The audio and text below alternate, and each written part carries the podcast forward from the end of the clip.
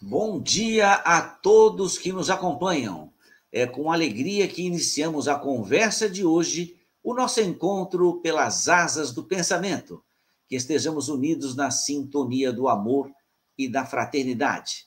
Está começando o programa Visão Espírita, 23 anos de trabalho contínuo, das ondas do rádio para os canais do Facebook e do YouTube.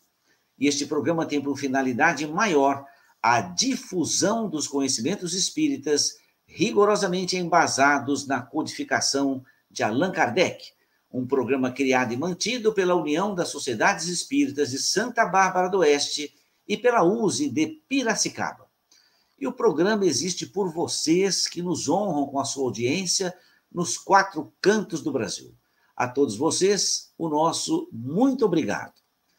Muito bem, meus amigos, hoje é domingo, uma linda manhã, um céu azul com sol desse outono brasileiro e com essa bela imagem que temos aqui da janela do Parque dos Ipês em Santa Bárbara do Oeste, estamos apostos para começar mais um estudo da doutrina espírita. É nessa atmosfera de espiritualidade que eu tenho o prazer de cumprimentar. Bom dia, meu amigo Wilson Roberto Garcia. Bom dia, Geraldo. Bom dia a você que nos acompanha.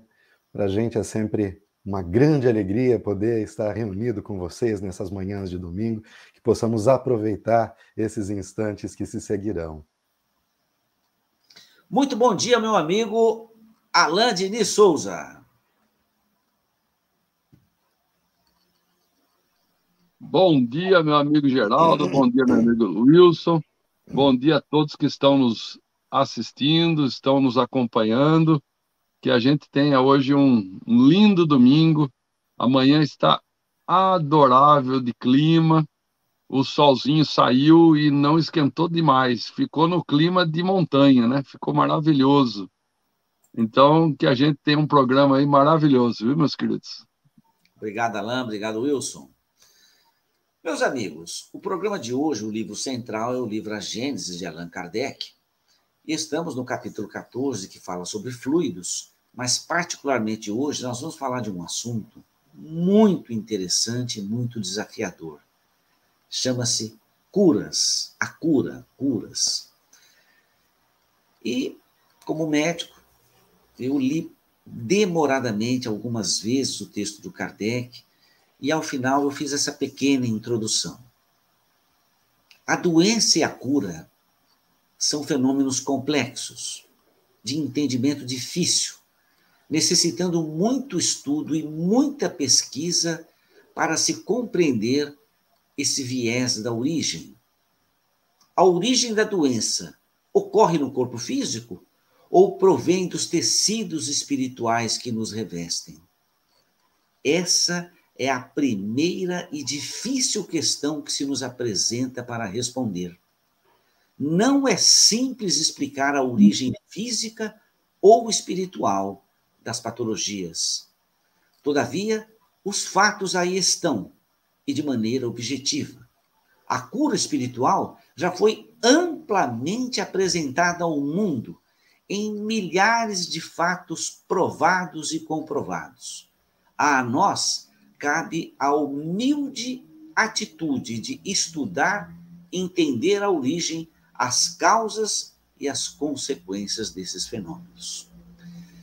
Meus amigos, ao estudarmos a cura, a doença, a gente entra em, em, em caminhos muito estreitos da pesquisa, e para o médico, para a história da humanidade, o médico e aquele interessado pela saúde estuda essa solução há milhares de anos. A medicina é inteiramente dedicada à pesquisa e à procura da cura. E à medida que tudo evolui, muitas coisas são curadas, mas muitas patologias ainda não são curadas. E, curiosamente, dentro desse contexto, o Kardec nos apresenta a cura espiritual.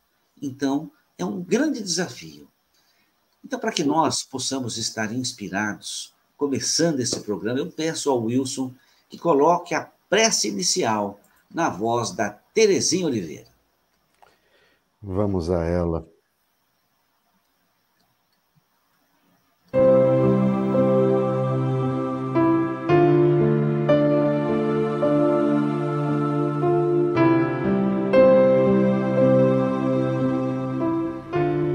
Súplica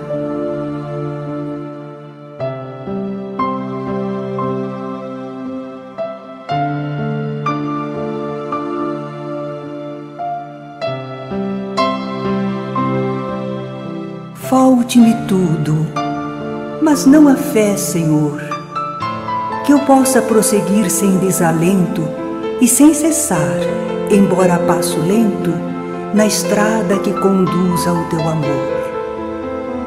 Falte-me tudo, Senhor, menos a chama que a todo coração dorido aquece, consoladora do pobre que padece e companheira daquele que te ama. Falte-me tudo que hoje me rodeia, e tudo perderei, imperturbável e serena, se eu tiver fé ainda que pequena, tal o menor dos grãos da mais filtrada areia.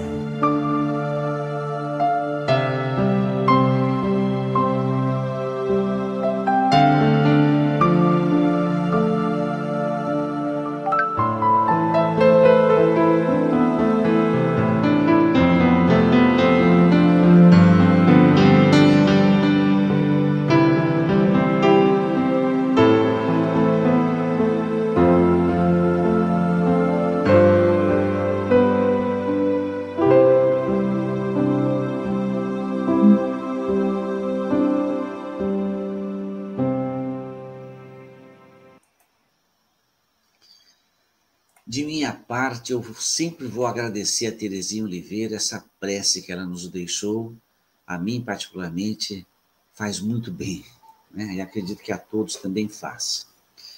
Muito bem, meus amigos, é dentro desse, dessa atmosfera de fraternidade e de ajuda espiritual que estamos aptos a começar o primeiro bloco do programa Visão Espírita, que é a leitura desse livro, Vinha de Luz, e selecionamos hoje o capítulo 70. Eu faço a leitura e aqui vamos depois esperar o Wilson e Alan fazendo os comentários. Aliás, esse livro é tão antigo que aqui tem estudos que nós fazíamos dele no ano de 1992. Você vê que é uma edição bem antiga. Muito bem, o capítulo chama-se Guardemos o Ensino. A frase selecionada por Emmanuel foi: Ponde vós essas palavras em vossos ouvidos. Foi uma palavra, foi uma frase de Jesus do Evangelho de Lucas. E Emmanuel assim escreve: Muitos escutam a palavra do Cristo, entretanto, muito poucos são os que a colocam a lição nos ouvidos. Não se trata de registrar meros vocábulos, e sim fixar apontamentos que devem palpitar no livro do coração. Não se reportava Jesus à letra morta, mas ao Verbo Criador. Os círculos doutrinários do cristianismo estão repletos de aprendizes que não sabem atender a esse apelo. Comparecem às atividades espirituais sintonizadamente com todas as inquietações inferiores, menos com o Espírito do Cristo. Dobram joelhos, repetem fórmulas verbalistas, concentram-se em si mesmos, todavia, no fundo, atuam em esfera distante do serviço justo. A maioria não pretende ouvir o Senhor, e sim falar ao Senhor, qual se Jesus desempenhasse simples função de pajem subordinada aos caprichos de cada um são alunos que procuram subverter a ordem escolar. Pronunciam longas orações, gritam protestos, alinhavam promessas que não podem cumprir. Não estimam ensinamentos, formulam imposições. E, a maneira de loucos, buscam agir em nome do Cristo. Os resultados não se fazem esperar. O fracasso e a desilusão, a esterilidade e a dor vão chegando devagarinho, acordando a alma dormente para as realidades eternas. Não poucos se revoltam, desencarnados. Não se queixem, contudo, senão de si mesmos. abre aspas, por onde minhas palavras, ponde minhas palavras em vossos ouvidos, disse Jesus. O próprio vento possui uma direção. Teria, pois, o Divino Mestre transmitido alguma lição ao acaso? É para refletir, não?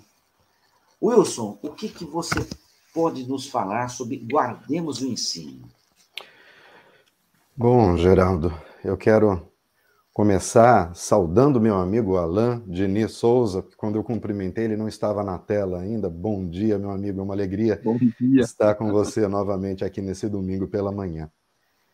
Mas é assim, é um texto maravilhoso, né? Eu, particularmente, né, subjetivamente, enquanto sujeito, eu, eu estou inclinado, desculpa, eu estou inclinado a acreditar que um dos maiores problemas do homem do ser humano hoje é a comunicação. Nós, eu acho que a comunicação é, é, a causa da maior parte dos problemas que nós temos hoje. Quantas desavenças, quantos afastamentos, atritos. E aqui o texto observa uma parte importante, se não a mais importante da comunicação, que é a escuta, é o ouvir, é preciso é, ter muito preparo, estar muito disposto. A escuta é algo ativo, né? não é passiva. É, é, preciso se colocar em condição de, de ouvir, de receber. É uma postura que se adota. Quando alguém começa a falar, você assume aquela postura e passa a, a recolher cada palavra que a pessoa é, é, pronuncia. E dentro dessas palavras, você procura entender, analisar o que está por trás daquelas palavras, interpretar aquelas palavras. Eu estou falando isso no âmbito das relações sociais com os nossos companheiros de luta, porque também é a partir dessas relações sociais que a mensagem do Cristo chega até nós. Uma vez que considerando que os amigos que caminham ao nosso lado, às vezes são os porta-vozes, são os intermediários para que determinadas mensagens nos alcancem. Né? Os, os mentores espirituais vão utilizar aquele que segue ao teu lado para lhe falar alguma coisa. Agora, não adianta esse mentor espiritual conseguir acessar um companheiro seu de, de, de trabalho para que fale algo que seja importante para você naquele momento, se você não tiver essa capacidade de ouvir de fato, essa predisposição. E isso a, a Emmanuel vai colocar dentro do, do, da casa espírita, né? dá, dá bem a entender isso. Né? Claro que também pode ser aplicado para aquele que se senta para ouvir uma palestra, né? que é, muitas vezes a pessoa chega na casa espírita e pergunta assim: que hora é o passe? Não é uma crítica, porque a pessoa chega realmente desesperada, alquebrada, ela precisa de alívio, de alívio imediato. E, e, o tratamento, a própria palestra, aquilo que o expositor está apresentando, muitas vezes, se não a maioria das vezes, é mais importante do que o passe. O passe é o, é o alívio imediato, mas aquelas palavras que estão sendo trazidas ali naquele momento podem dar alívio para aquela pessoa por muito mais tempo, com base naquilo que Emmanuel fala, da, da, das palavras que palpitam ao coração, né, que reverberam profundamente na alma, quando você está disposto a ouvir. Aí, a partir desse momento, você vai receber o passe, se renova e volta para casa com uma outra, uma outra postura. Agora, o que mais a gente encontra ainda é o que Emmanuel descreve no seu texto, muito bem, aliás, que é a gente que se apresenta ou para uma palestra ou para uma conversação que poderia ser edificante, mas perturbados pelas, pelos problemas do dia a dia, né, pelos problemas do cotidiano. Sabe o telemarketing? Eu gosto muito desse exemplo. O telemarketing é aquela pessoa que ela tem um script eu estou dizendo com propriedade, porque eu, eu, trabalhei no setor comercial e eu treinava telemarketing. o telemarketing, ela tem um script a seguir. Então, indiferente a pergunta que venha do outro lado, ela vai procurar seguir caminhos e scripts já previamente definidos. Ou seja, não importa o que o interlocutor diga, ela vai dizer a mesma coisa. E nos diálogos, às vezes, acontece isso. Enquanto a pessoa fala, a gente só está esperando o silêncio, esperando ele acabar de falar para você falar o que já está pronto, já está enlatado dentro de você. Sendo que se você esperar que ele fale, silenciar, pensar sobre aquilo, para depois responder, ou até mesmo nem responder, eu vou pensar sobre isso e depois nós conversamos mais, talvez. Eu imagino que é, é, essas orientações de Emmanuel são muito valiosas né, em todos os setores da nossa vida e como toda a contribuição de Emmanuel faria a nossa vida realmente muito mais leve do que ela é. Wilson, olha, você foi muito lúcido na sua resposta, realmente uma resposta até inteligente, viu? Porque realmente muito boa, todas as suas palavras muito boas. Parabéns, viu, Wilson? Alan, o Wilson falou muito bem, mas eu gostaria de ouvir você. Você sempre traz palavras que nos agradam também. O que, que você tem a falar sobre esse capítulo? É, guardemos o ensino. Rapaz, é, o Wilson comentou muito bem, né? Sim. E, e eu fiquei aqui pensando junto com as palavras e junto com os comentários dele, né? É, abrir os ouvidos de ouvir, né? Esta é a convocação, né? Porque o, o, no finalzinho aí, a hora que o Wilson comentou, é, essa semana eu estava dando uma aula sobre diálogo. O diálogo é uma conversa entre dois, duas ou mais pessoas com lógica. Logo, né, de diálogo é lógica. Quando você vai desenvolver uma conversa com lógica entre duas ou mais pessoas, é, é necessário que funcione os elementos da comunicação. Um fala, o outro escuta e codifica, se for o caso, responde ou não responde, como o Wilson bem frisou, às vezes o silêncio também é importante. E aí se, se cria um diálogo, onde um fala, porque eu tenho que ter gosto de ouvir o outro, não só gosto de ouvir a minha voz. Né? E a gente só desenvolve o gosto de ouvir o outro quando a gente se coloca numa posição mais humilde, aonde você coloca numa posição que você tem o que aprender. Agora, se você já se acha dono de toda a sabedoria do mundo e se acha incapaz de aceitar a fala do outro, então você não vai ouvir. Quando o outro começa a falar, não, porque ontem, aí você já quer contar o seu ontem, você já não quer saber o ontem da pessoa, você já quer é, de, jogar para fora todo o seu ontem, né? E, e às vezes o que a pessoa precisa é falar, ela está precisando às vezes desabafar, ela quer, ela quer articular as palavras. Agora, o verdadeiro consolo que a gente pode dar para alguém numa conversa é escutar, mas escutar de verdade, né? É ouvir o que a pessoa está falando, deixar a pessoa concluir o pensamento. É, a gente tem que parar de ser ansioso na conversa, né? A ansiedade na conversa ela atrapalha a comunicação demais, né? E a gente tem que pensar direitinho no que a gente fala e, e no que a gente escuta. Porque, por exemplo, eu vou somar aqui com o seu texto inicial, Curas.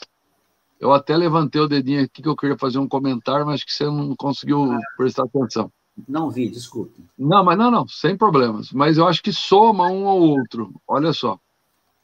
É, eu lembrei daquela passagem que está lá em Marcos, do cego de Jericó.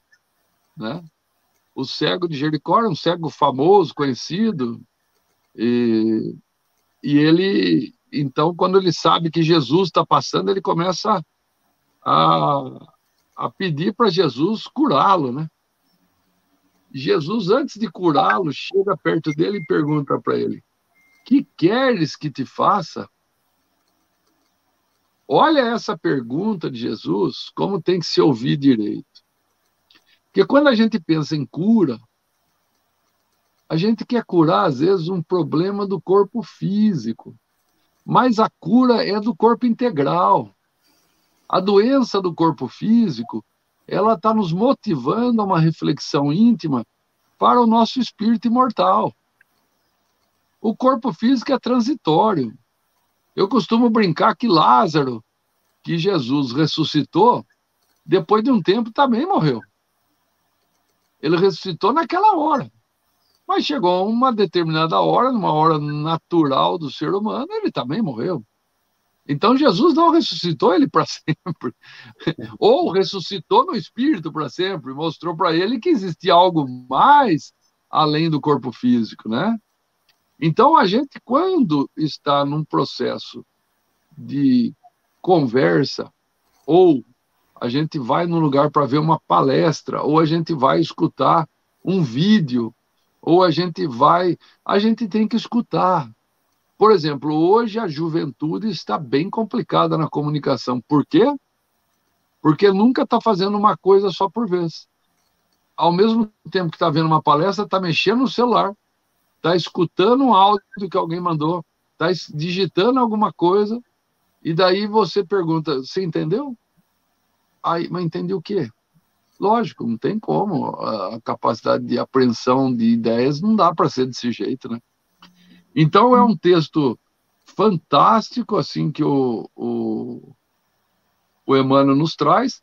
E é interessante que tudo isso, né, Geraldo, você que gosta do título, ele fala assim, ó, guardemos o ensino.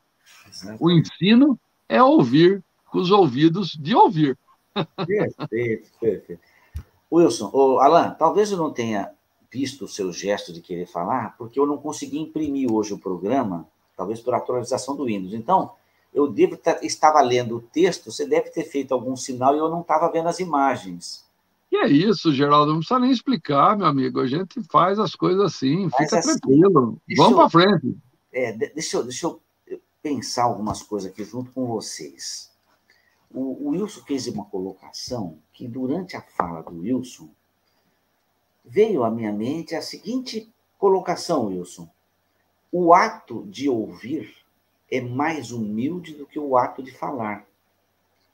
Quando você só quer falar, alguma coisa não está muito certa dentro de você.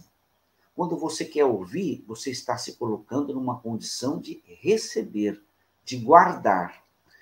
Então, quando Jesus fala, guarde o ensino, é ouça, coloque para dentro, é, é, que isso passa a fazer parte das, dos seus pensamentos, dos seus sentimentos, guarde o ensino. Ele fala: ponde vós estas palavras em vossos ouvidos. Ou seja, a tradução ouça, guarda, medita, reflete. E uma outra coisa que o, o Wilson falou, que a pessoa fica esperando aquele três segundos de silêncio para colocar a voz dele. Eu até digo, Wilson, que tem muita gente que não espera os três segundos de silêncio. Ele fala antes que você acaba de, de, de falar suas palavras. E tudo isso é ansiedade, né? E, e, e é uma coisa muito interessante, porque o Emmanuel ele consegue unir um raciocínio simples, mas ele passa ensinamentos profundos.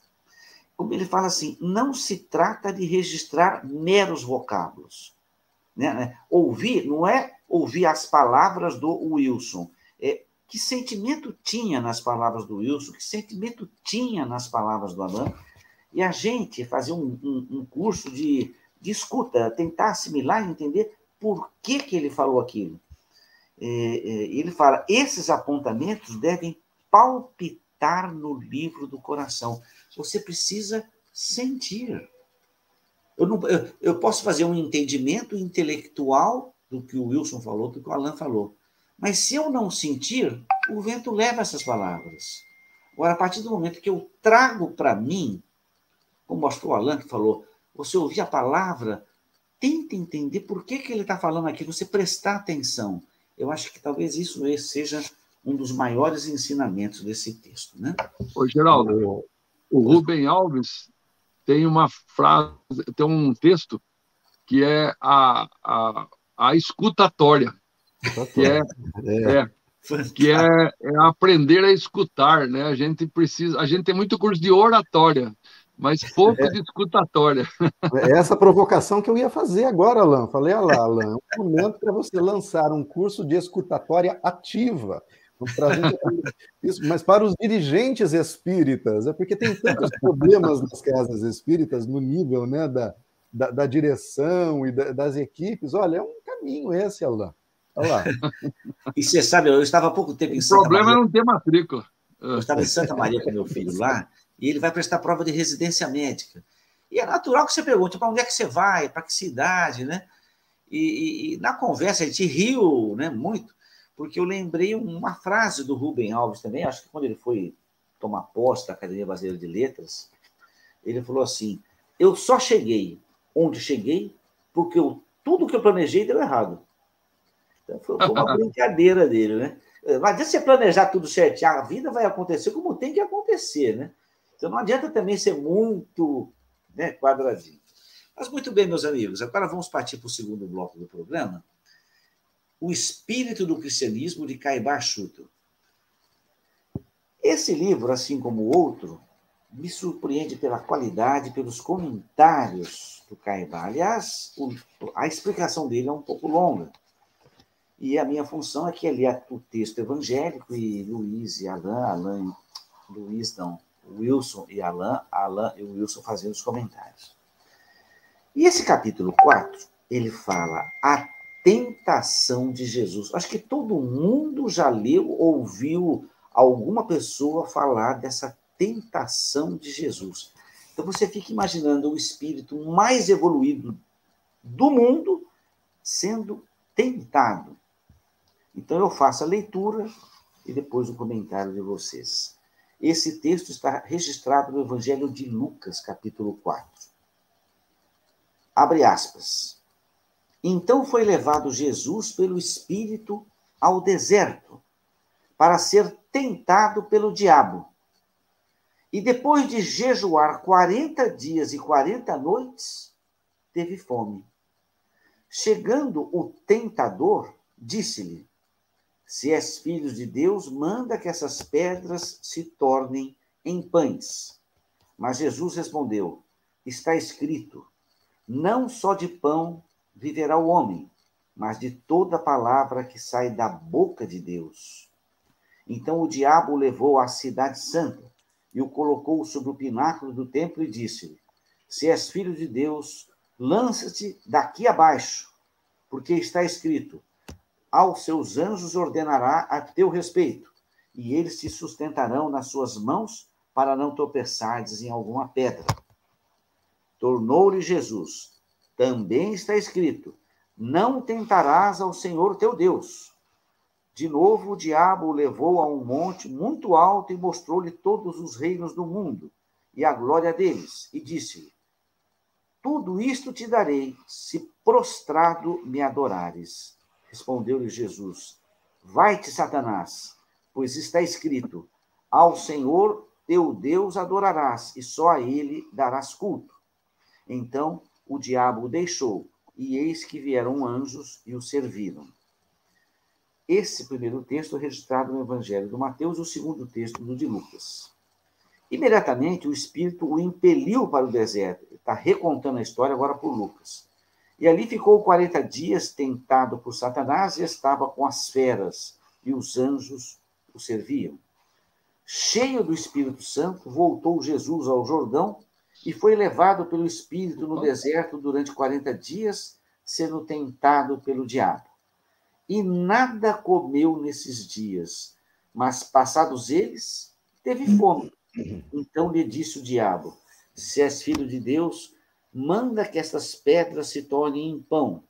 Respondeu-lhe Jesus: Está escrito que não só de pão viverá o homem. E levando-o a uma altura, mostrou-lhe, num relance, todos os reinos do mundo. Disse-lhe o diabo: Dar-te-ei toda a autoridade e glória destes reinos, porque ela me tem sido entregue, e a dou a quem eu quiser. Se tu, pois, me adorares, tudo será teu. Respondeu-lhe Jesus: Está escrito: Ao Senhor teu Deus adorarás e só a ele darás culto. Então o levou a Jerusalém e o colocou sobre o pináculo do templo e lhe disse: Se és filho de Deus, lança-te daqui para baixo, porque está escrito: Aos seus anjos ordenará a teu respeito para te guardarem, e eles te sustentarão nas suas mãos para não tropeçares em alguma pedra. Respondeu-lhe Jesus: Dito está que não tentarás ao Senhor teu Deus. Tendo o diabo acabado toda a sorte de tentação, apartou-se dele até a ocasião oportuna. Então regressou Jesus para a Galiléia no poder do Espírito e a sua fama correu por toda a circunvizinhança. Ele ensinava nas sinagogas, sendo glorificado por todos. É um texto interessante. Wilson. Geraldo, Alain, amigo e amiga de casa, como Geraldo já antecipou, é um texto de grande interesse para todos nós. E, e, é assim, a gente vai aqui. Eu tenho uma vantagem sobre o Alan, né, Alan? Porque eu já, eu já dou interpretação. Aí o, o Alan tem que se desviando daquilo que eu falei, né? Tô, é complicado para o Alan, né? Mas eu, eu vou no que o autor, Caíba Schutel, como um grande exegeta né, do, do Evangelho, hermeneuta, ele, ele já explica o porquê dessa interpretação comum. Porque nós vamos aprender no Espiritismo que a tentação ela tem a ver com uma certa sintonia. Ou seja, eu serei tentado de acordo com minhas inclinações. Então, se eu tenho alguma inclinação para a realização de um ato nefasto, eu terei presenças espirituais junto de mim que me incentivarão a este ato, por razões diversas, que não vem ao caso se aprofundar nesse breve comentário.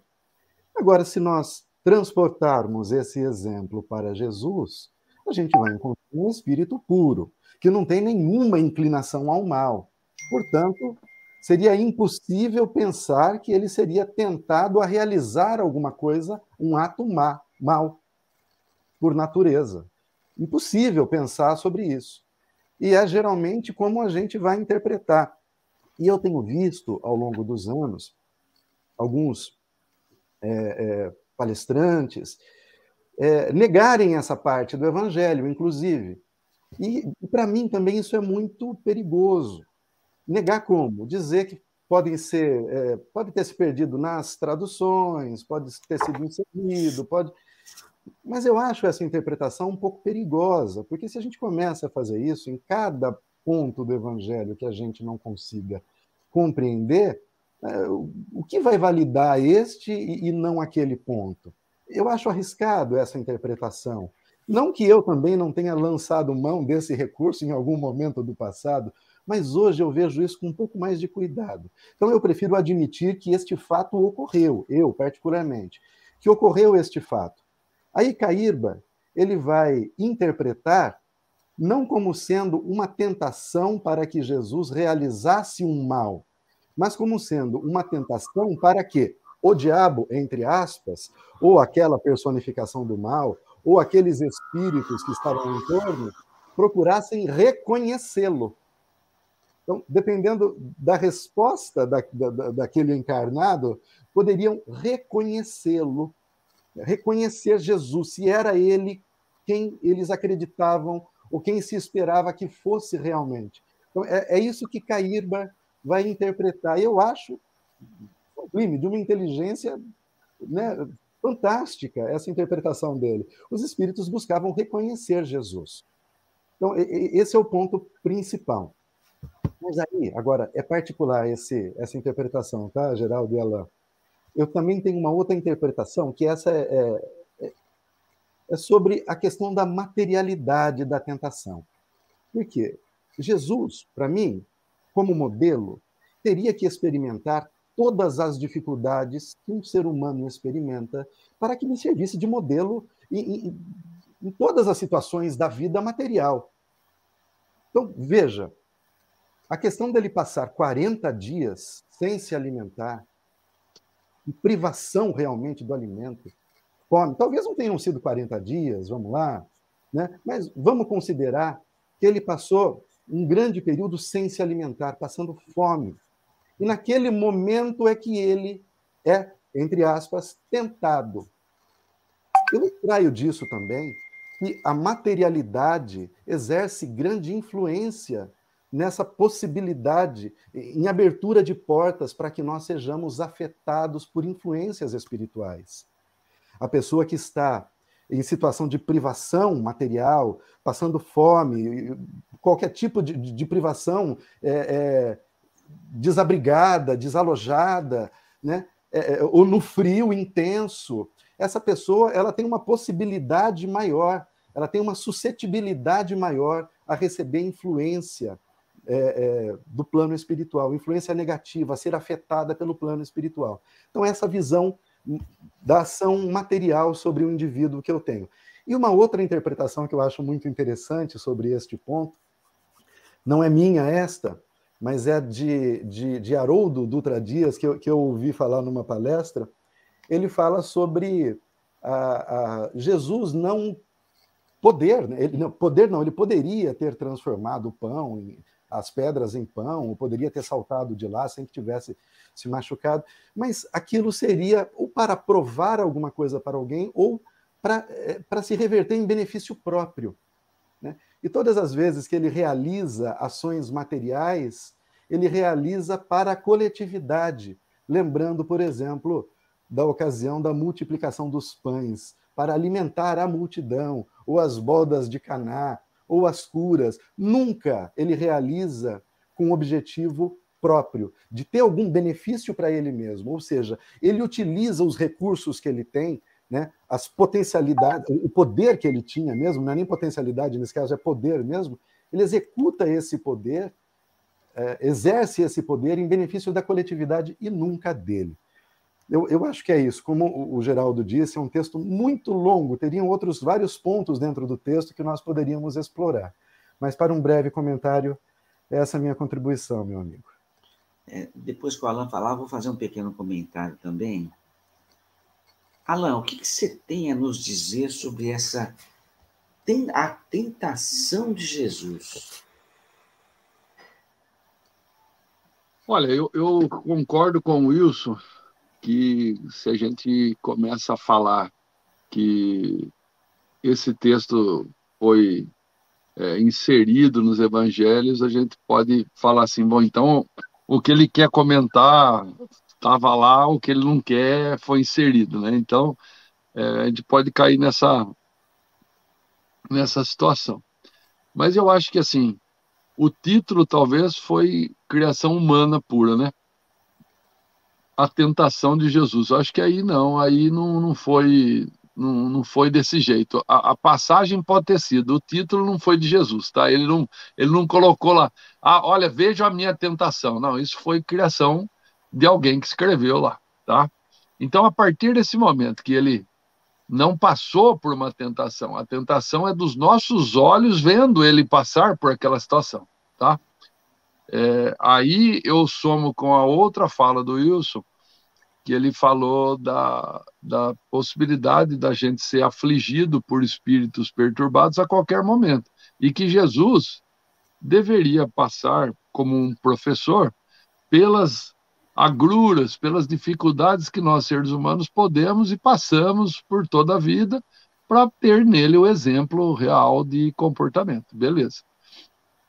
Mas eu não vejo ele como ter, ter tido sofrido da tentação, mas sim ter permitido a presença daquele tipo de, de espírito é, não muito agradável perto dele, para dar o exemplo de como se comportar. Aí sim, né? Então, é, veja só, aí é uma das regras do, da mediunidade tá bom?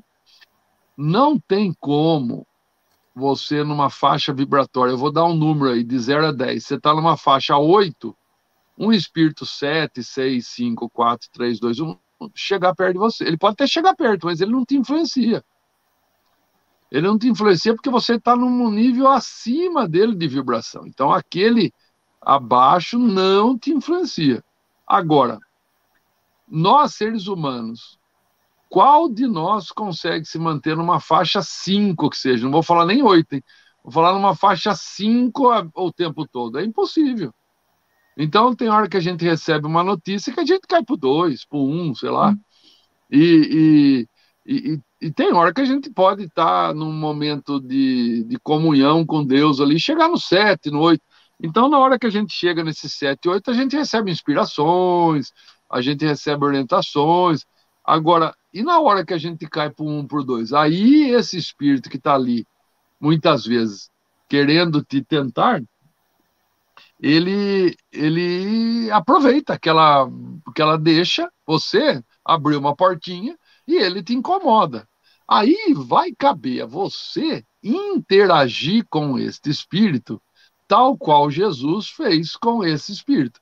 Dar o nome de diabo, de tentação, de... aí é por conta dos homens. Eu, eu, tenho convicção disso. Agora, a passagem, eu também tenho convicção que deve ter ocorrido, mas com um único intuito: o intuito do exemplo que fica para nós. Então, como nós vamos nos comportar quando um espírito obsessor, vamos, vamos dar um nome para eles, né?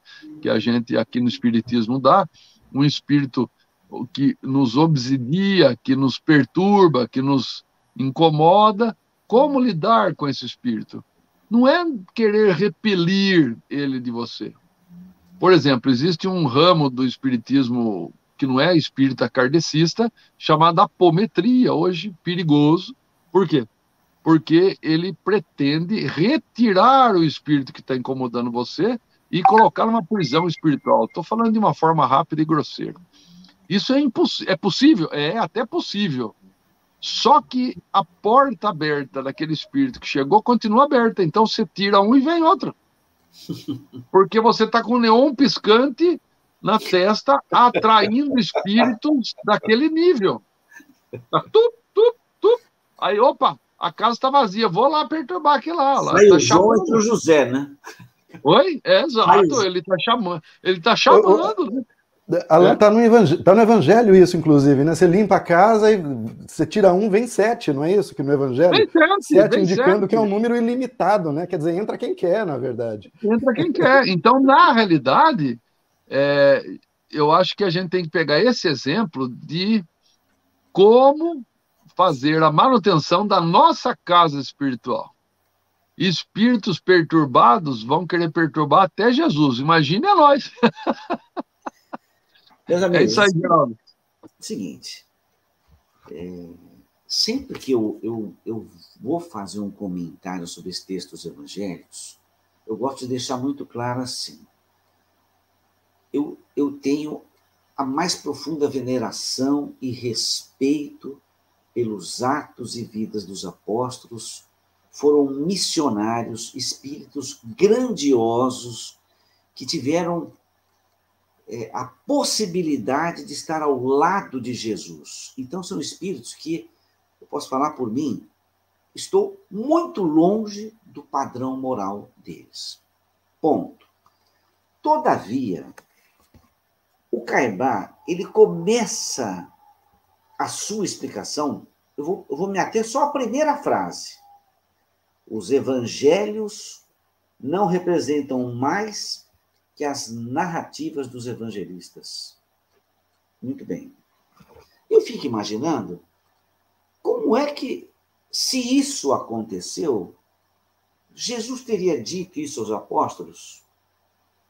Talvez sim, talvez não, porque certamente 99% do que Jesus pensava e sentia, ele não transmitia para os apóstolos, porque eles não tinham condições de apreender o padrão onde ele estava.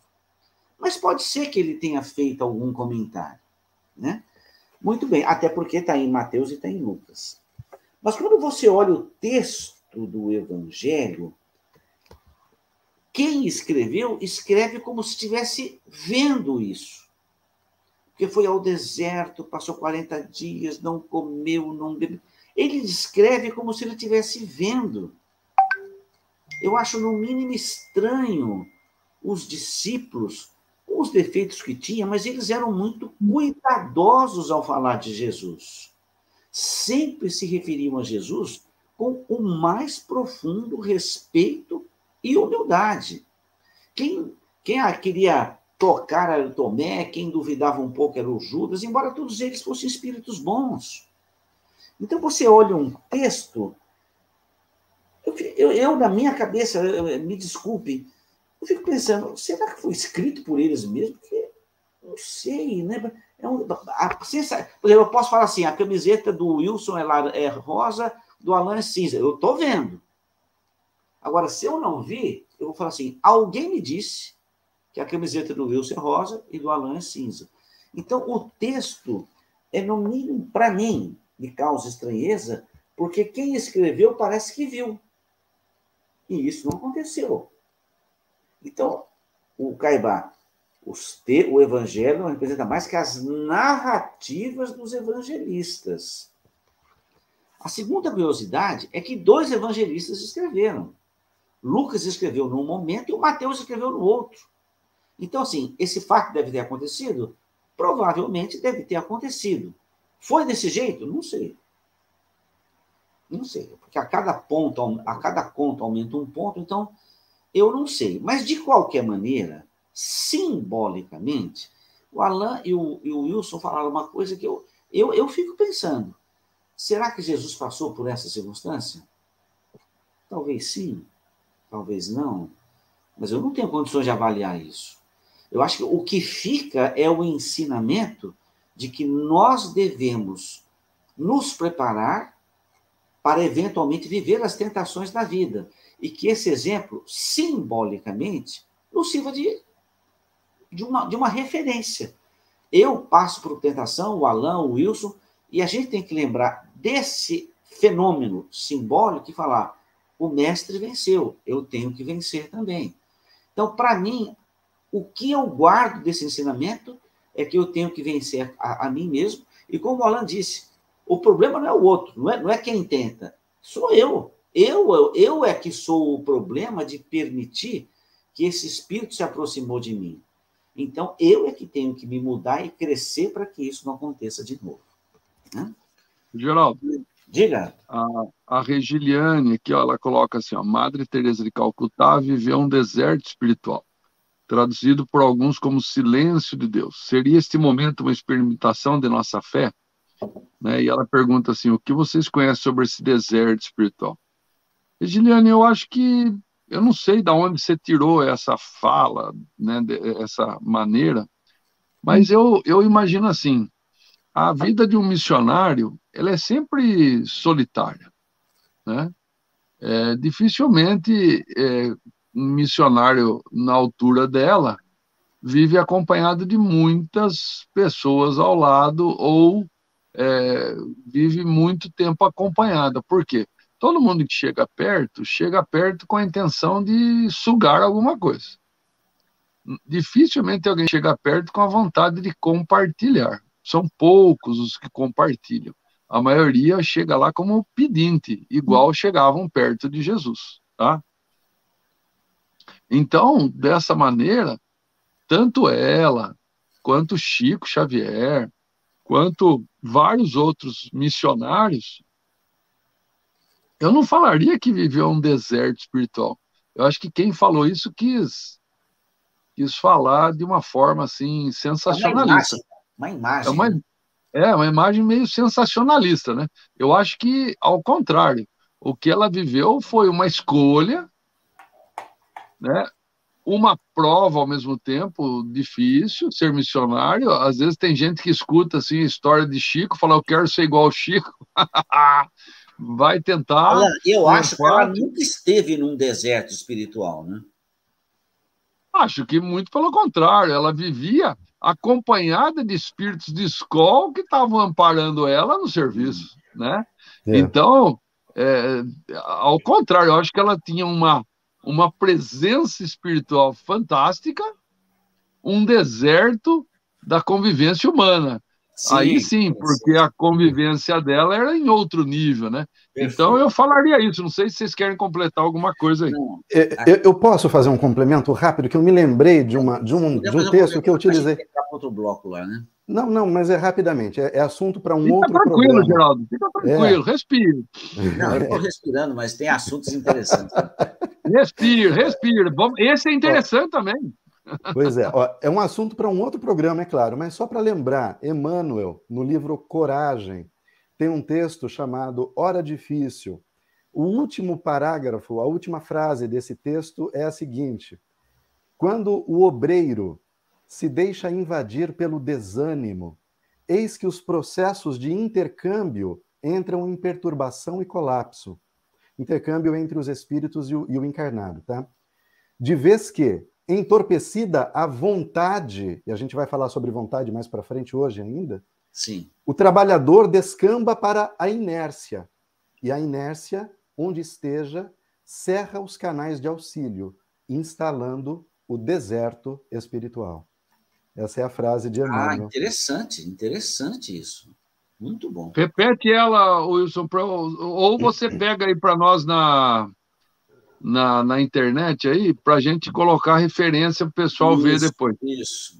é, eu vou colocar aqui metade dela aqui, porque não cabe. Não, só a referência, daí o pessoal pode ler. Ficou muito bom. Tá. Boa lembrança sua. É, Hora Difícil, Emmanuel Chico Xavier, da obra Coragem. Ótimo. Tá vamos colocar aqui Meus na amigos, tela. 10 horas e 21 minutos. Sobraram 40 minutos para falarmos sobre as 10 perguntas. Então, eu penso tanto ao Alan como ao Wilson que em suas respostas não ultrapassem mais de 3, 4 minutos, senão a gente não consegue chegar à última pergunta. E. é, é. Melhor assim, né? Então, vamos começar essa terceira, esse terceiro bloco do programa Visão Espírita sobre o capítulo principal, que é fluidos, e dentro do tema específico chamado curas. E é um assunto que, particularmente, é, é a minha vida como médico, e eu quero ouvir o Wilson e Alain sobre esses temas na ótica espírita. Lendo esse texto do, do Kardec, no item 31, é, Wilson, está escrito assim: pela identidade de sua natureza, este fluido, o fluido universal, condensado no perispírito, pode fornecer ao corpo os princípios reparadores. E eu frisei princípios reparadores. Então, a pergunta que eu faço ao Wilson, considerando o texto de Allan Kardec no livro A. Wilson, como definir e explicar os princípios reparadores originários desse fluido universal? Vamos lá, em três minutos. Uh, nós já estudamos em outros momentos né, que o fluido universal é a base para todas as coisas. Dele, tudo, tudo que existe, tudo que a gente pode conceber em pensamento foi extraído do fluido cósmico universal. Uma, uma de suas né, modelações, por exemplo, é o fluido vital, que a gente estudou lá, que é o princípio que opera a vida em todas as suas formas, né? A vida vegetal, a vida animal, a vida humana, assim como vida animal. E o que nós entendemos é que existe, pelo perispírito, uma, uma, uma troca constante de, de, energia, de, de recepção deste fluido universal. E esse fluido nós aprendemos que pode ser transmitido de indivíduo para indivíduo. Esse fluido vital. Esse fluido vital, veja bem, é o responsável pela manutenção das células né, do corpo físico. Uma das funções do perispírito é a função de conservação. Cada célula do corpo físico tem uma ligação a uma célula semelhante no seu corpo espiritual. Então, essa essa ligação entre essas células, o corpo espiritual é que mantém a saúde do corpo físico. Então, esse princípio reparador nada mais é do que essa modificação do fluido cósmico universal, que aqui eu não estou dizendo que seja, mas eu estou denominando como fluido vital, porque pode ser uma modificação também mais sutil, né, que nós não conhecemos, mas eu estou chamando de fluido vital, que pode ser utilizado para transferir desse indivíduo a um outro indivíduo por meios que a gente vai ver logo à frente. Interessante a sua resposta, Wilson. Muito interessante, porque isso até me aclarou o entendimento. Porque, como eu disse na introdução que eu enviei a vocês sobre a doença, a nossa visão é terrena. Mas o fluido universal, ele é universal. Ele dispõe de recursos e de propriedades, de características, com certeza, que nós desconhecemos. Mas para a visão terrena, fica uma coisa vaga, assim, princípios reparadores, mas com a sua explicação ficou bastante claro. E aí, dando, dando sequência, Alain, nessa pergunta que eu fiz ao Wilson na resposta que ele deu, eu escrevo assim: na sequência do mesmo parágrafo, temos, abre aspas, Alain, o agente propulsor é o espírito, encarnado ou desencarnado, que infiltra num corpo deteriorado uma parte da substância de seu envoltório fluídico. E eu destaquei parte da substância do seu envoltório fluídico. Então eu faço a pergunta a você, Alain. Quais as condições que determinam essa infiltração dessa substância perispiritual no corpo deteriorado? Quer dizer, o que, que precisa estar ocorrendo para que ocorra essa passagem dessa substância? E que substância seria essa mencionada no texto, Alain? Bom, a substância é o fluido cósmico universal é, que vai. Porque assim, ó, quando nós começamos a formar o corpo físico, é, todas as células são originárias do fluido cósmico universal. O perispírito ele vai dando as habilidades e configurações de cada célula do nosso corpo físico. Então, ele vai transformando, através da ação enzimática, é, essas células, especializando elas para as diversas funções que vão, vão precisar é, é, trabalhar durante o, a formação e a manutenção, depois da encarnação, do nosso corpo físico. Então, a célula inicial, ou melhor, a substância, né, o, o elemento é, que é usado na cura é o fluido cósmico universal. Esse fluido cósmico universal, bom, aí existem vários, várias situações para isso acontecer. Primeiro, quem vai ser curado tem que ter merecimento para essa cura. Sim. Primeiro, começa por aí. Porque daí ele se torna receptivo dessa célula. Beleza? Aí, partindo do princípio que a pessoa ela tem um merecimento. O curador, ele vai, talvez não de forma consciente, não sabendo direito como vai fazer, mas ele vai levar esta célula curativa, célula célula saudável, e ela vai substituir uma célula que não estava saudável. Então é o, é o bem vencendo o mal naquele corpo ali, né? É a célula saudável ela substituindo a célula que não estava saudável. É lógico que para isso acontecer, existem operadores desse processo no plano espiritual, que vão conseguir dirigir aquela célula para o lugar daquela que não estava tão boa assim. Né? É um processo é, muito complexo. Né? Aí o, o médium que doa a energia, ele tem que ter uma uma certa quantidade dessas células para isso, e o que recebe tem que ter um certo merecimento para receber, né? Então, uma ruim é substituída por uma boa, é, e, e, assim o, o, o processo da cura começa, porque eu substituo aquela célula, mas o corpo tem que novamente começar a funcionar com aquela célula trocada, e, vamos falar assim, ter uma convalescença ali depois dessa substituição.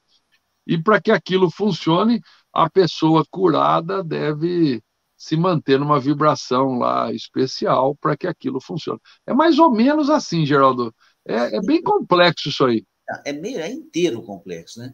Alan, é. essa foi uma colocação do, do Kardec. Mas a, a, a, essa troca, o Kardec fez esse, essa menção.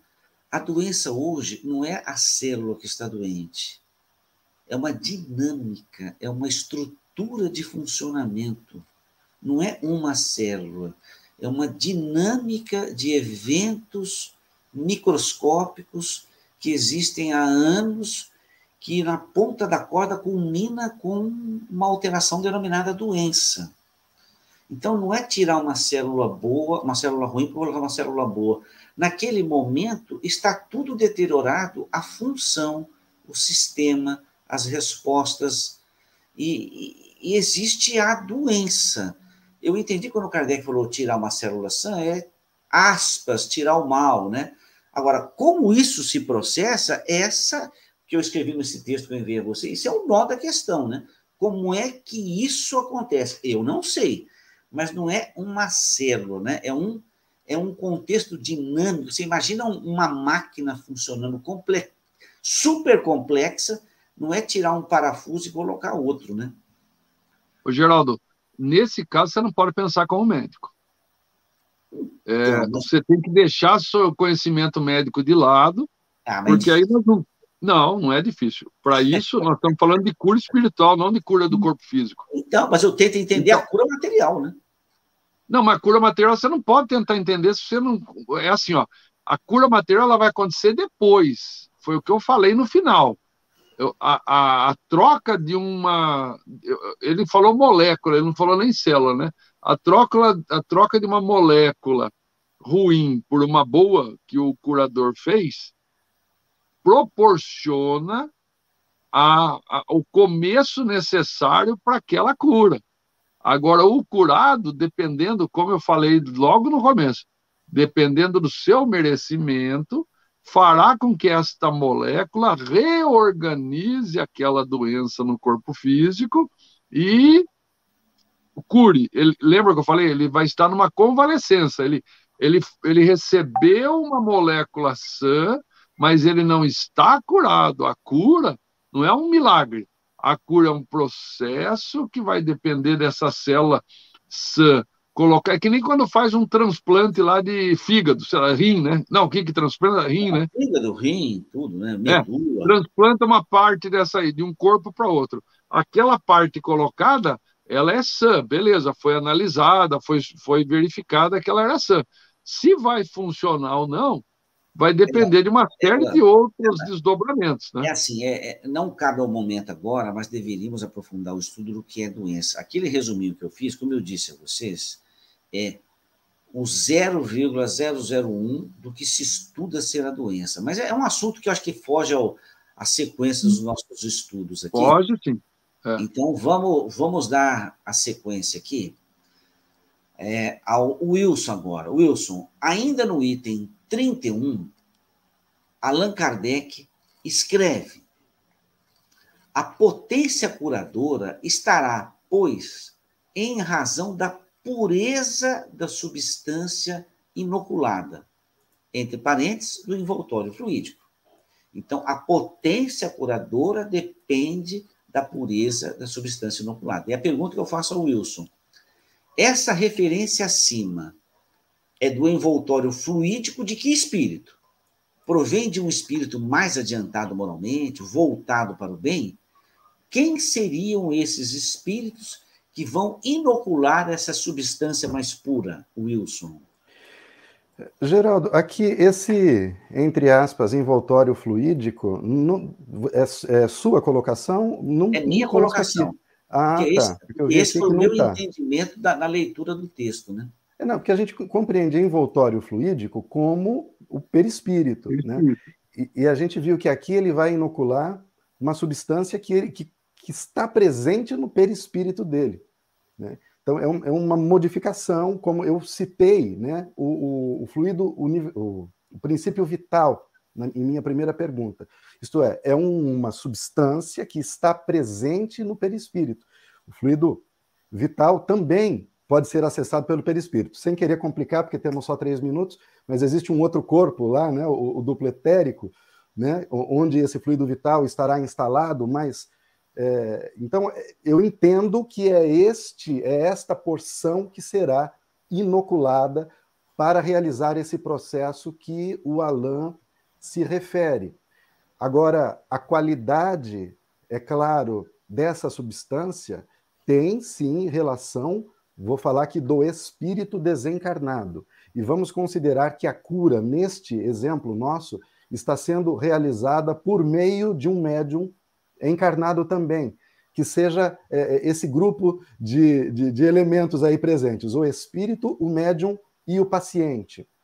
Então, nesse caso, o espírito vai inocular esse elemento que ele dispõe. E nós temos outros textos que dizem que é, esse espírito também vai trazer essa, essa vai preparar essa substância que será inoculada, não só do perispírito dele, mas de elementos também, até mesmo da natureza. Ele vai extrair do fluido cósmico universal, ele vai preparar. Né, era, isso, era isso que eu. É, é, é, nesse item que eu entrei com a questão.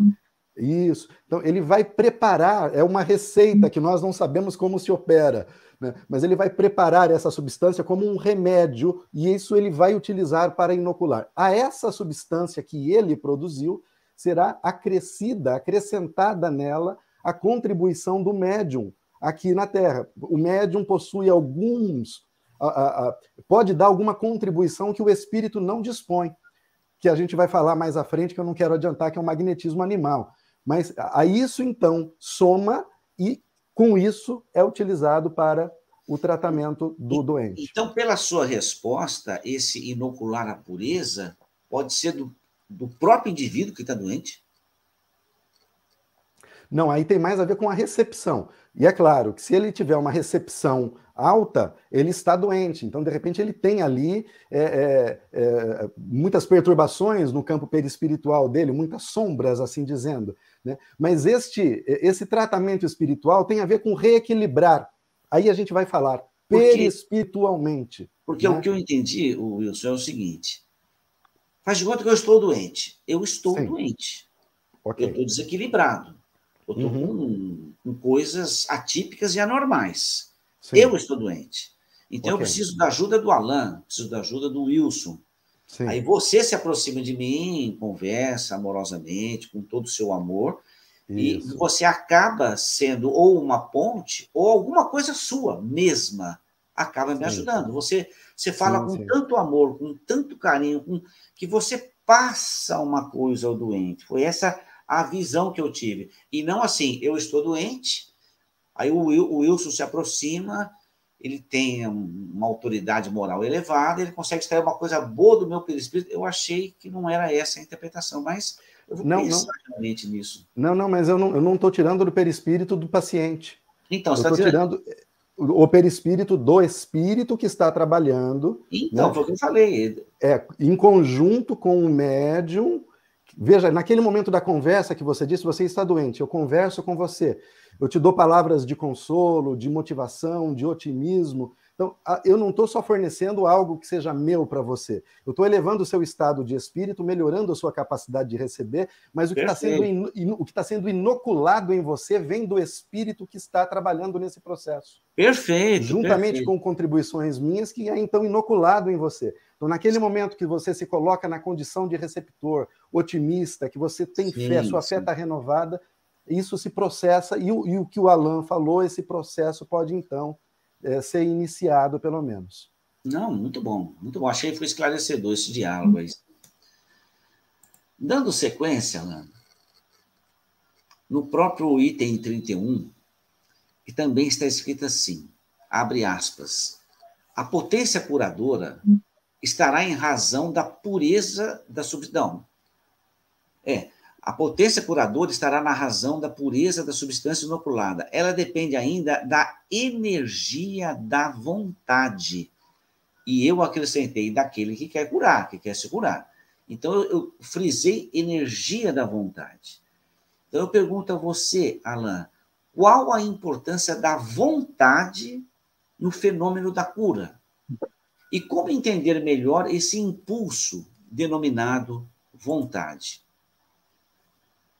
Olha, é, é, Jesus, todas as curas que ele praticou durante a sua encarnação, ele deixava claro: tua fé te curou.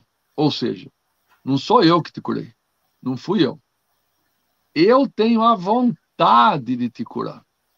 E com a minha vontade de te curar, que não podemos nem imaginar a vontade de Jesus de curar, já que ele é o governador espiritual do planeta e cuida da evolução espiritual de cada um de nós, Então ele quer nos curar, mas ele quer nos curar do quê?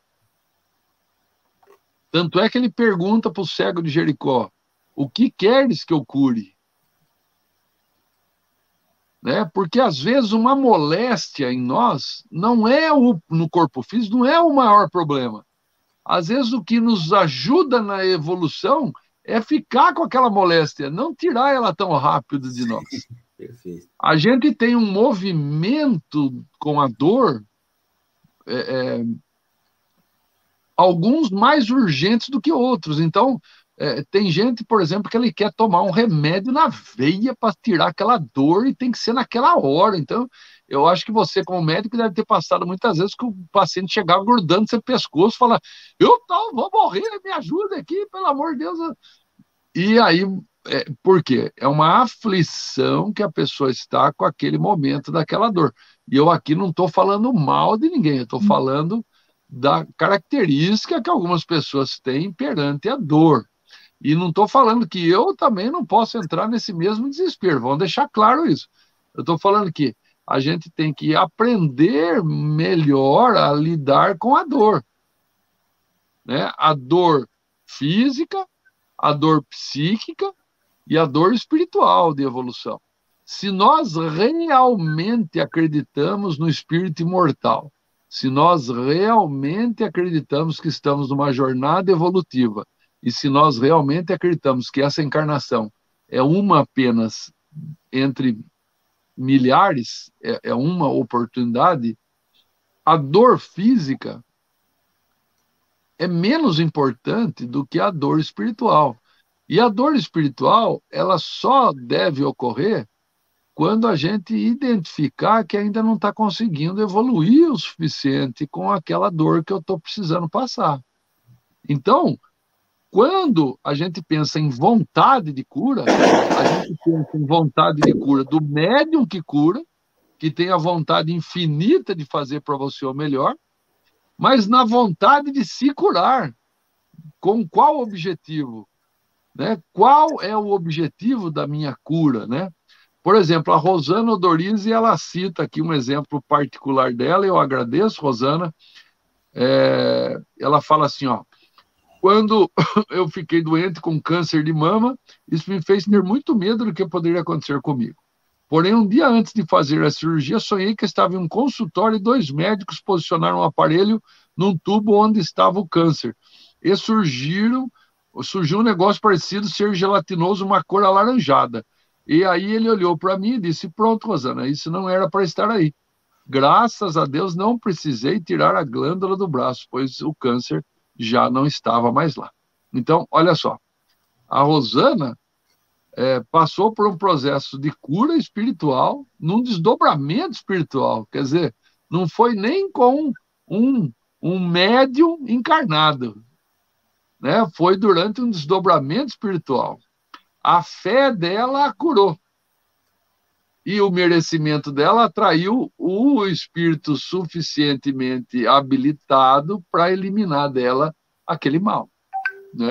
Inclusive, Rosana, seria legal você documentar isso com os exames antes e os exames depois né, das cirurgias, viraria um documento né, que você pelo que eu é. entendi. Alain, pelo que eu entendi, ela deve ter tido uma neoplasia de mama, e essas neoplasias, elas se irradiam para os gânglios axilares. E se existe essa possibilidade de estar nos gânglios, tem que fazer uma, uma mastectomia radical com esvaziamento dos gânglios da axila e do braço, por vezes. Então, pelo que eu entendi, o câncer estava restrito ao local e não aos gânglios. Então, ela estava no estágio bom de cura. E deve ter sido isso que aconteceu, né? Pelo menos foi o que eu entendi o que ela disse aí, né? É, eu, eu não estou falando nem clinicamente, estou falando que ela sarou. Então, Sim. assim, a, aquele mal que estava lá parou de estar, né? De um dia para o outro, né? É, então, como que isso aconteceu? Foi um processo é, que realmente aconteceu. A Regilane aqui, ó, ela está dando um outro exemplo importante que é a da mulher hemorroísa. Exatamente, Regilane. Ela tinha um processo hemorrágico de anos. Ao tocar nas vestes, a veste é curadora de Jesus? Não, a veste não é curadora. Senão a gente começa a acreditar que guardar um pedaço das vestes de Jesus, da cruz de Jesus, vai ajudar a fazer cura. Não é isso. Mas o perispírito dele ali irradiado, quando ela, ela precisava tocar. Então, para ela a cura acontecer, ela, ela precisava tocar ali naquelas vestes. Mas, na realidade, o que ela tocou foi no perispírito de Jesus, foi um perispírito entrando em sintonia com o outro, e Jesus fala: opa, saiu de mim uma virtude, saiu de mim um, uma cura, um, uma molécula curadora. Foi até a mulher hemorroísa e a curou. E a curou. Né? É, ó, a Rosana fala que sim, porque na cirurgia a bió... feita a biópsia, o câncer não tinha chegado na glândula, tá? Mas tenho certeza que foi através dessa cirurgia espiritual que eu não precisei fazer o químio e tirar, e tirar, tirar a, a glândula. Então, obrigado, Rosana. Então, é, é, veja que o processo é esse aí, tá, Geraldo? Sim, sim. Dando sequência, Segundo o texto de Kardec, no item 32, fala agora ao Wilson, os efeitos da ação fluídica sobre os doentes são extremamente variados, algumas vezes lenta e outras vezes é rápida. Pergunto ao Wilson, por que os efeitos da ação fluídica variam de doente para doente, Wilson? Você está sem som. Desculpa. Interessante a pergunta, eu vou responder com o que próprio Allan Kardec escreve aqui, logo no, no, na próxima frase. Há pessoas dotadas de tal poder. Ele atribui isso, veja. Há pessoas dotadas de tal poder, que operam curas instantâneas em alguns doentes. Veja, ela tem o poder e operam curas instantâneas em alguns doentes. Duas condições aqui estão presentes. O poder do médium curador que tem determinados recursos e alguma especificidade nesse doente. Veja bem, em alguns doentes, por meio apenas da imposição de mãos ou até exclusivamente por ato da vontade, ou seja, ele próprio né, impõe a mão ou mesmo nem impõe a mão. Ele direciona o pensamento para aquela pessoa, pede né, é, a cura daquela pessoa e ele opera a cura, porque ele possui recursos. Nós sabemos, estudamos as mediunidades de cura mesmo. E sabemos como isso se opera no campo físico. Veja, aí a gente está falando eh, na questão da materialização e tudo mais.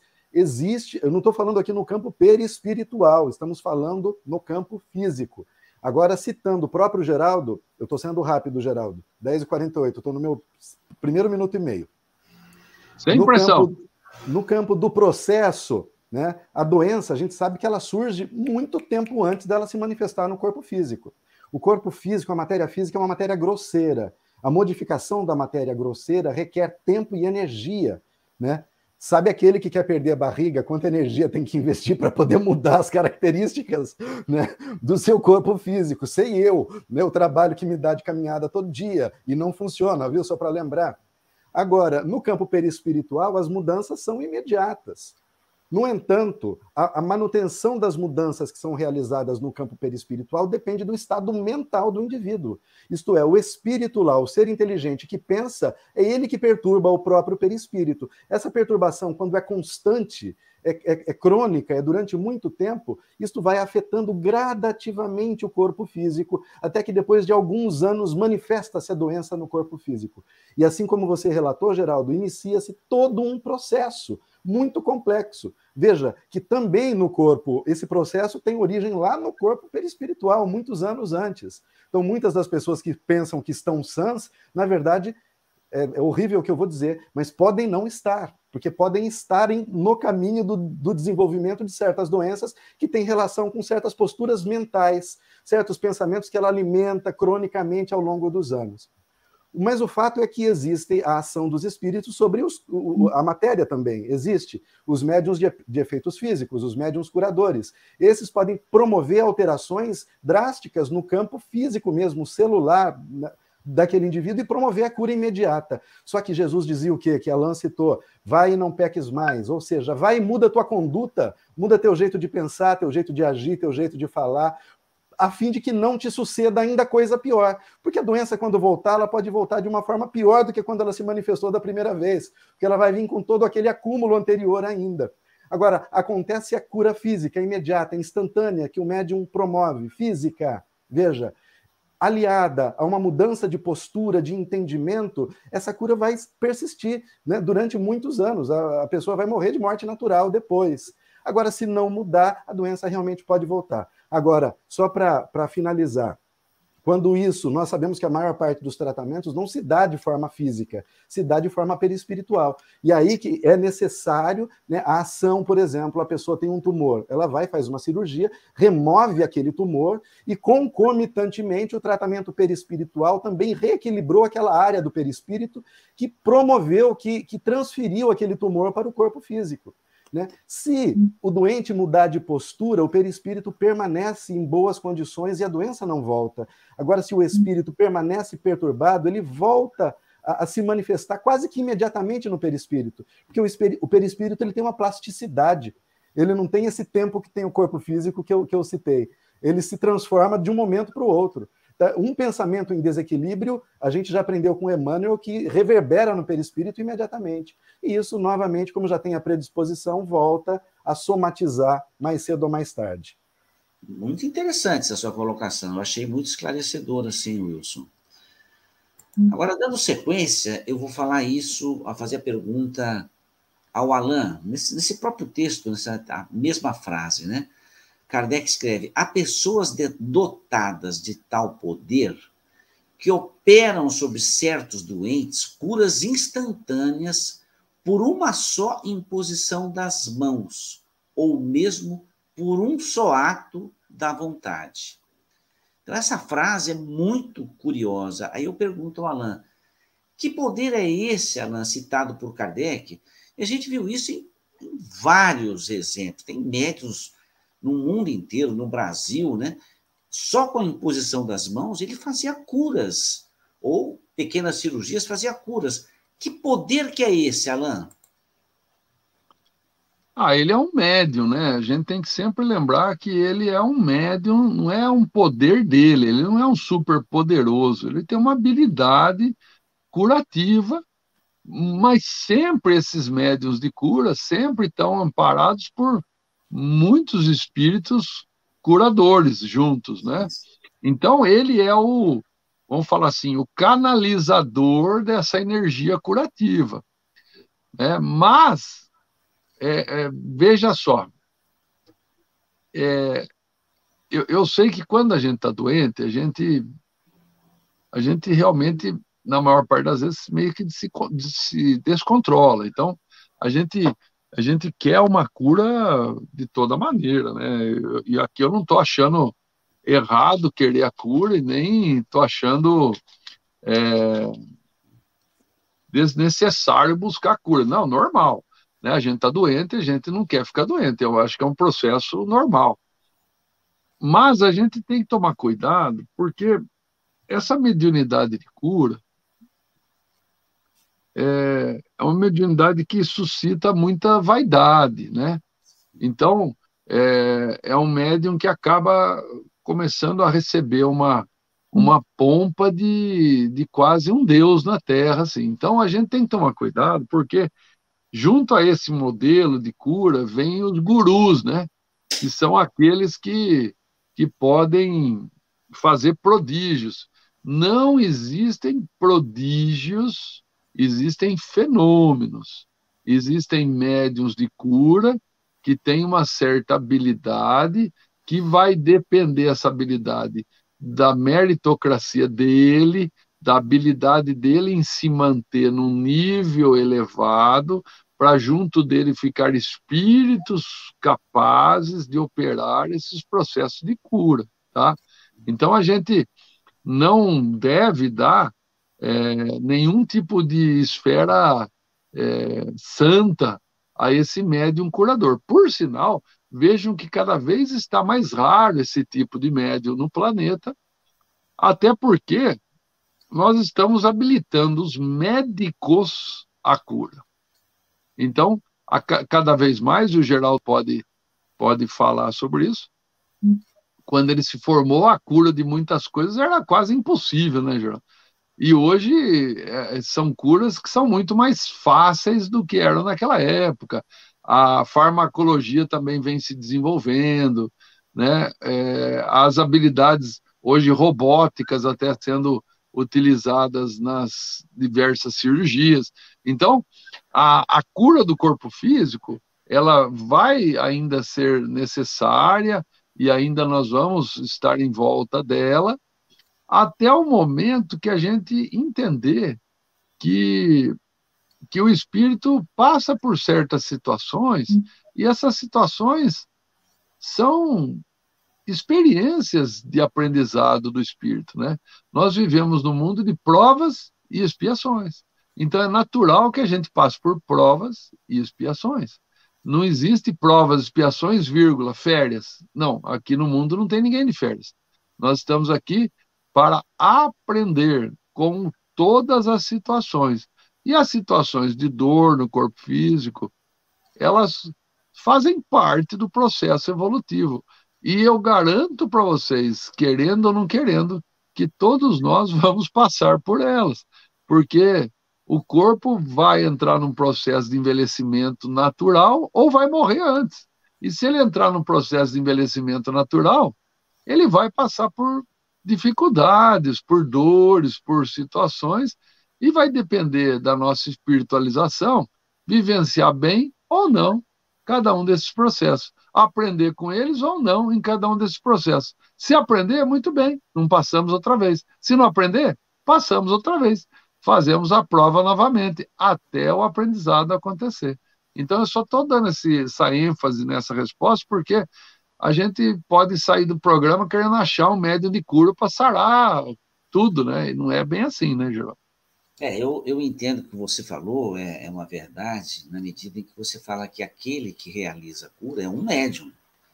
Uhum. Deve ter ali, com certeza, a interferência de outros espíritos e deve ter uma parte dele também ali, que de alguma forma se envolve com toda a ajuda dos amigos espirituais.